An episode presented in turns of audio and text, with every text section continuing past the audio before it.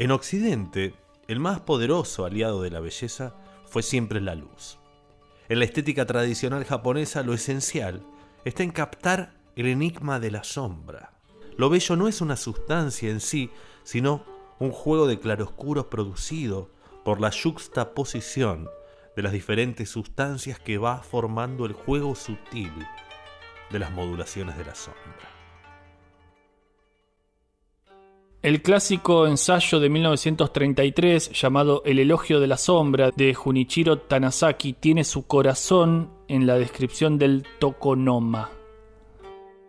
El tokonoma es un hueco en el salón de la típica vivienda japonesa que, en palabras de Tanizaki, adornamos con un cuadro o adorno floral, pero la función esencial de dicho cuadro o de esas flores no es decorativa en sí misma, pues más bien se trata de añadir a la sombra una dimensión en el sentido de la profundidad.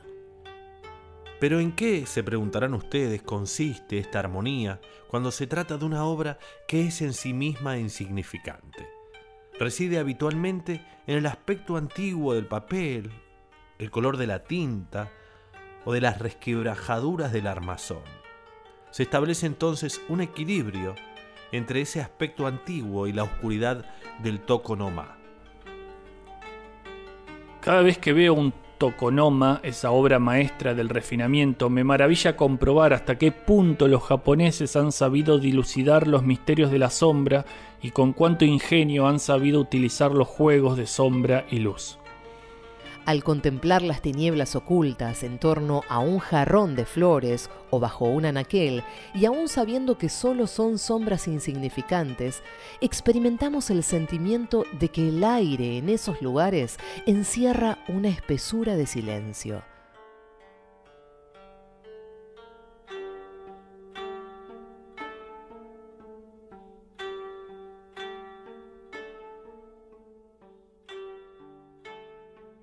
De que en esa oscuridad reina una serenidad eternamente inalterable. En definitiva, cuando los occidentales hablan de los misterios de Oriente, es muy posible que con ellos se refieran a esa calma, algo inquietante, que genera la sombra.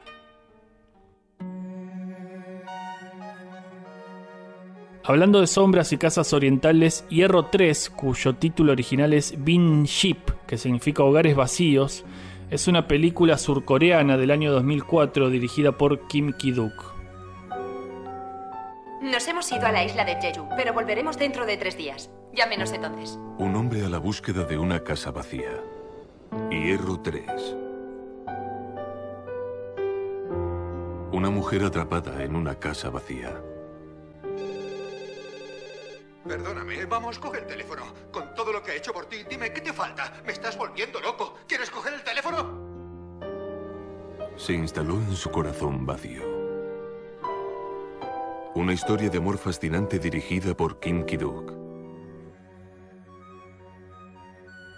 En dicha película, el protagonista es una sombra que ocupa temporalmente viviendas cuyos habitantes sabe que están ausentes.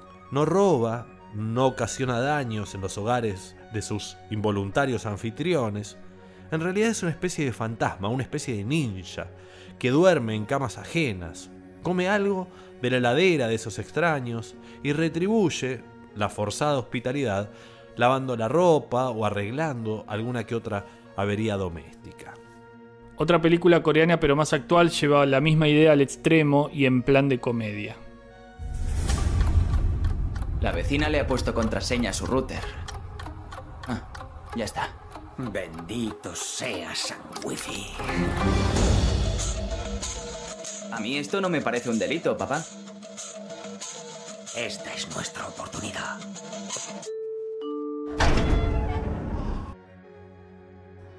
En Parasite de 2019, una familia pobre se termina mudando a la mansión de una familia adinerada.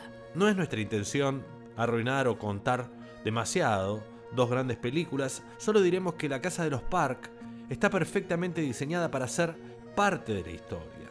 Se levanta como clara contraposición y diferencia de la casa en el subsuelo de la familia Kim. Esta casa, presentada como uno más de la familia en el primer día de trabajo de Kim Guo, nos recuerda a las imponentes locaciones que permiten el desarrollo de cada uno de los personajes, entendiendo el contexto del lugar en que habitan como parte de su carácter. En este caso, la casa utiliza tres dimensiones. Subsuelo, primer y segundo piso, haciendo referencia a la amplitud del lugar, pero también a la desconexión de los espacios. En ella se presentan historias corales, que no precisamente son conocidas por todos los personajes que ocupan la casa, permitiendo la coexistencia paralela de convivencia del relato en esos diferentes planos físicos.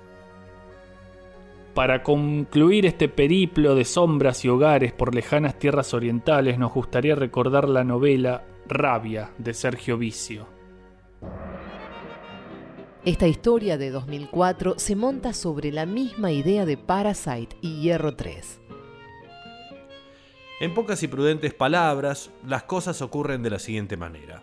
José María y Rosa se enamoran. Él es obrero de la construcción y ella empleada doméstica de los Blinder o Blinder, dueños a su vez de una mansión en Barrio Norte. Se conocen en el almacén del barrio y el idilio, como dura tan poco, ya que José María es un tipo ágil, violento, es acusado de un crimen, sin otro sitio donde escapar, María, así le dicen los conocidos, decide recluirse en la mansarda de la casona.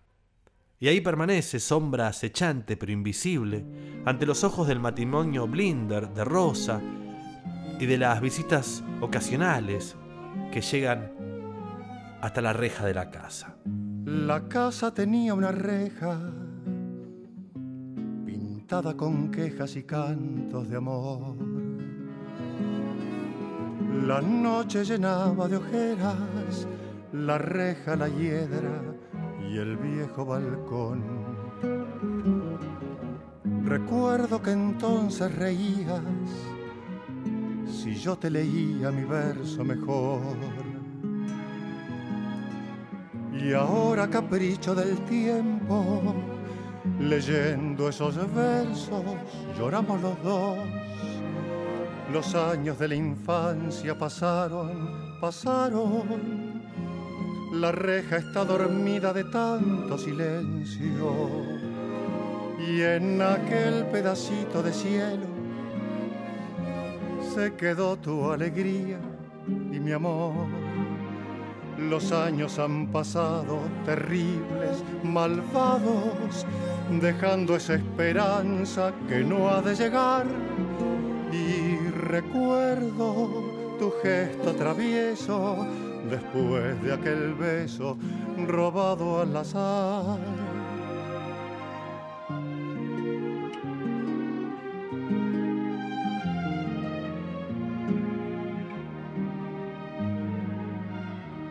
Tal vez se enfrió con la brisa tu cálida risa, tu límpida voz.